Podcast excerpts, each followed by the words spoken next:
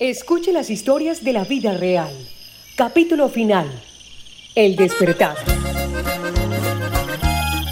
Rubén lleva tres días en la habitación de dos por dos, sin luz, en soledad, llora en silencio desconsolado.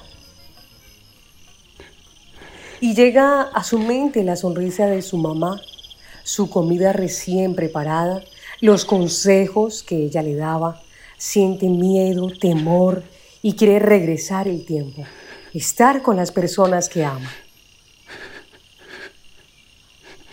Rubén, Rubén, despierte. No haga ruido. Lo voy a sacar de aquí.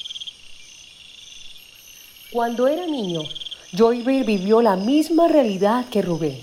Él un día sintió el mismo sufrimiento.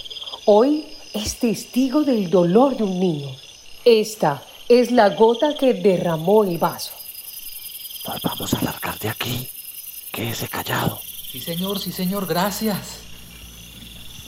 Cuatro días han pasado sin comer y sin el descanso necesario y suficiente. Pero la fuerza del corazón mantiene la firme decisión de Joyver. Vengo a entregarme a la justicia. ¡Hey, W! ¿Quién es? Ubíquese donde lo pueda ver, con las manos arriba. ¿Con quién viene? Un niño de 12 años. Venimos a entregarnos. Quédense en donde están, con las manos arriba. Tranquilos, aquí garantizaremos sus derechos. Usted va a tener otras oportunidades. Sus hijos estarán bien. Bienvenidos a una nueva vida.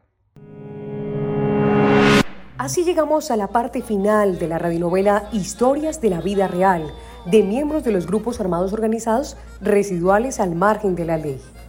Un mensaje que busca llegar especialmente a la población infantil reclutada de manera forzosa.